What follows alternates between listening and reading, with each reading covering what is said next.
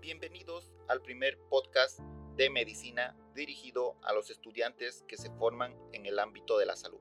Quien les habla es el doctor Marcelo Marce Benito, especialista en medicina general integral y actualmente cursando la residencia en imagenología. Soy de nacionalidad boliviana, pero actualmente resido en la República de Cuba por motivos de estudio. Sin más que decir de mi persona, hoy hablaremos sobre la aproximación al paciente con síntomas respiratorios.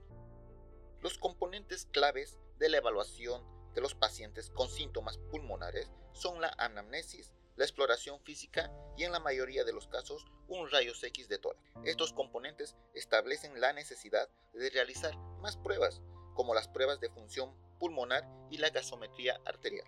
No obstante, también contamos con la tomografía y otras pruebas de imagen. Y por último, en los casos más complejos, podemos encontrar la broncoscopia. La anamnesis es una técnica de evaluación muy importante para un diagnóstico. Normalmente se dice que el 80% para llegar a un diagnóstico nos da la anamnesis.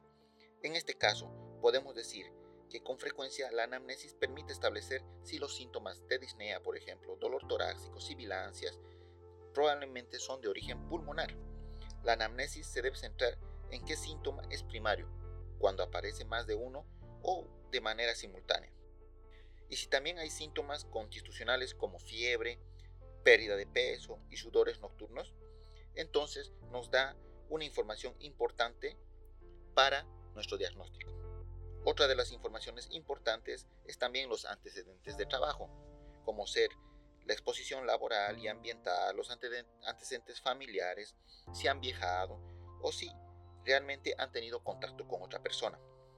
Continuando con nuestra evaluación, entramos ahora al área de la exploración física. Podemos dividirla en primeramente la inspección, la auscultación, podemos encontrar la percusión y por último la palpación. En este caso, en la inspección se debe centrar siempre en los signos de dificultad respiratoria, como por ejemplo la hipoxemia, la inquietud, la cianosis y por último la utilización de los músculos accesorios y en casos más complejos como la enfermedad pulmonar crónica podemos encontrar un hipocratismo digital y o edema pedio. ¿Cómo podemos evaluar la cianosis? La cianosis es la coloración azulada de los labios, la cara o los lechos unguiales y esto indica una saturación arterial de oxígeno baja. Podemos estar hablando por debajo de un 85% de saturación. ¿Cómo podemos evaluar la utilización de los músculos accesorios? Primeramente tenemos que saber que los músculos accesorios son el músculo intercostales, esterocleidomastoideos y los escalenos.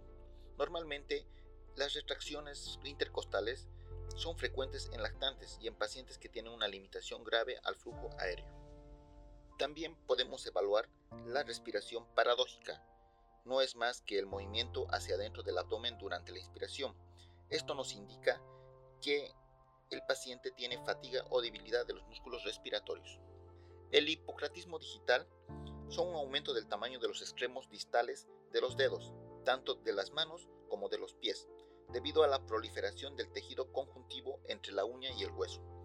El diagnóstico se basa en el aumento del ángulo del perfil de la uña en su salida del dedo. El hipocratismo digital se observa en la mayoría de las veces en el cáncer de pulmón, pero también es un signo muy importante en la enfermedad pulmonar crónica, como también podemos observar en la fibrosis quística y fibrosis pulmonar idiopática. Continuando con la inspección, también se tiene que evaluar la frecuencia respiratoria. Normalmente se tiene que contar en un minuto. Las respiraciones normales es de 15 a 20 respiraciones por minuto. Para evaluar también la frecuencia respiratoria tenemos que tener en cuenta algunos patrones respiratorios. Tenemos la respiración de Chain-Stokes, la cual se puede observar en pacientes que respiran cada vez más rápido y profundo, y después la respiración se torna más lentamente hasta quedar apneico y repetir el ciclo.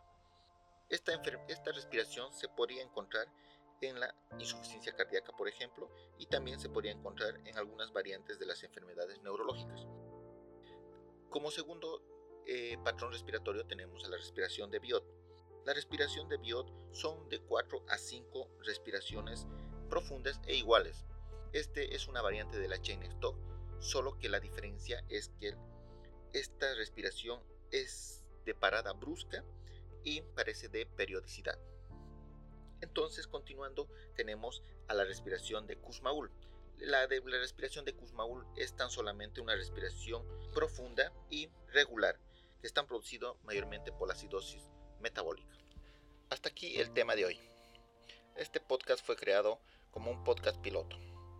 Ojalá ustedes lo escuchen y me den su opinión constructiva.